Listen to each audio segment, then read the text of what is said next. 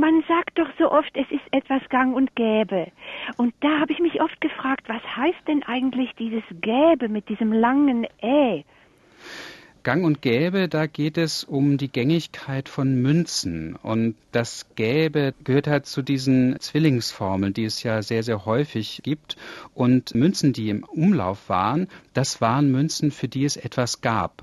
Und insofern ist das im Gang sein, also dass sie gängige Münzen sind, das ist der eine Teil dieses Wortes. Das andere, dass man für diese gängigen Münzen dann auch etwas bekommen konnte. Es gab etwas dafür und das Gäbe ist einfach nur eine alte Form dafür.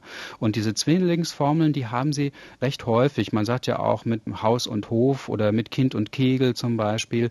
Ganz häufig sind es dann auch Rechtsbegriffe und die sind für das Münzwesen natürlich auch sehr üblich gewesen. Von echtem Schrot und Korn ist auch zum Beispiel so ein Münzausdruck. Und so hat sich das Gang und Gäbe eben aus diesem Gängigsein und dass es etwas dafür gab herausgebildet.